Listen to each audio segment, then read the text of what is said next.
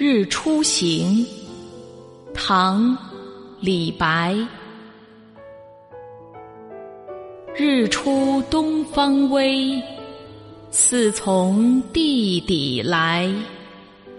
立天又入海，六龙所射安在哉？其实与钟鼓不息，人非元气，安得与之久徘徊？草不谢，荣于春风；木不怨，落于秋天。谁挥鞭策驱四运？万物兴歇皆自然。西河，西河，汝兮古没于荒淫之波。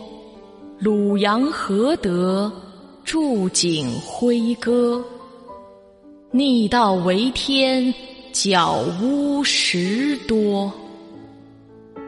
吾将囊括大块，浩然与名姓同科。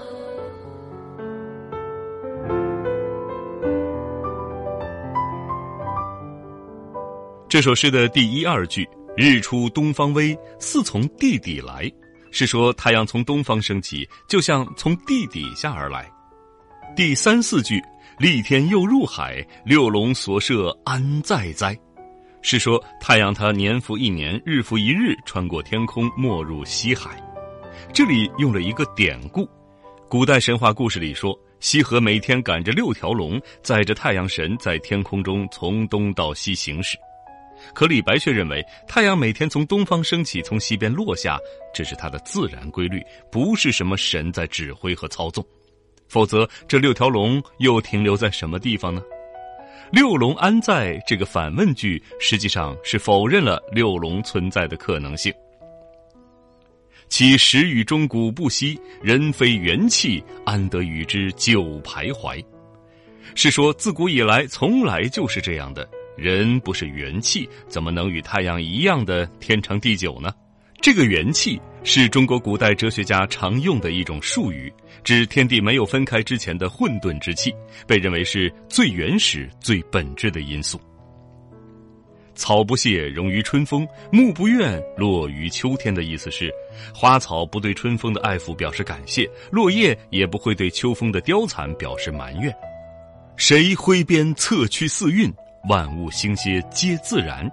这一句指的是哪里有谁挥鞭驱赶着四时的运转呢？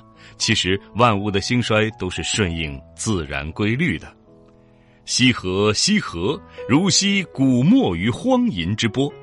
意思是西河呀，西河，是谁要和你载着太阳落入大海的？鲁阳何德，筑景辉歌？这句话也用了一个典故。《淮南子》里说：“鲁阳公与韩酣战，时已黄昏。